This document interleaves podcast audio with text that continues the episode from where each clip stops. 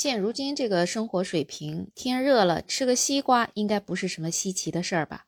可是最近发生的一件事儿，就让人觉得哇，能吃到一个很甜的西瓜，那可真是要付出大价钱的。六月十四号，在浙江杭州，有一个女子发了视频，她吐槽她去百果园水果店用团购券买水果，竟然被水果店的店员嘲笑。他是花的六块八毛九团购了三斤西瓜，去门店核销这个券的时候，店员跟他讲：“你这就纯属是捡了便宜。那么捡便宜的这个西瓜肯定是不甜的，毕竟店里面正常的西瓜可是要卖九块九一斤呢。”女孩子特别的气愤啊，所以她就发了这个视频。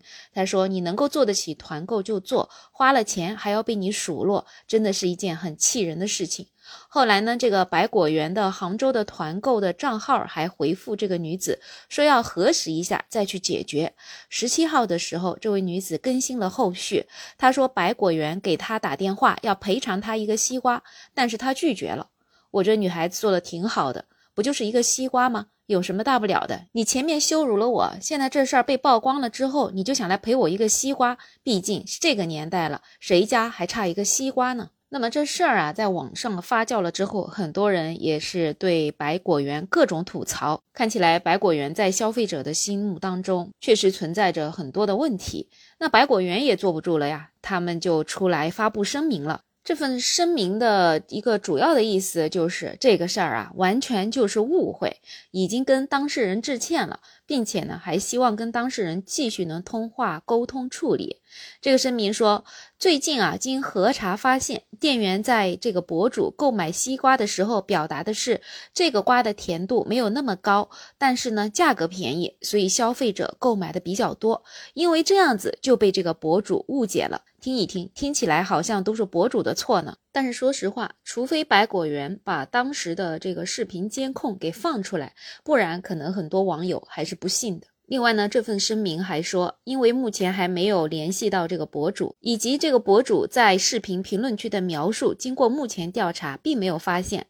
那么对冒充或者发布不实信息、有损百果园品牌声誉的行为，百果园将依法运用法律武器维护百果园品牌。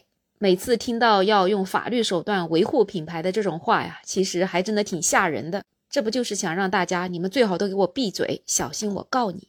那么对于这件事啊，其实跟我们现实生活还真的是紧密联系啊。毕竟大家也是经常在现实生活中进行各种团购的，每个小区都离不开一个职务啊，就叫团长，就为小区的居民一起去团购各式各样好吃的好用的。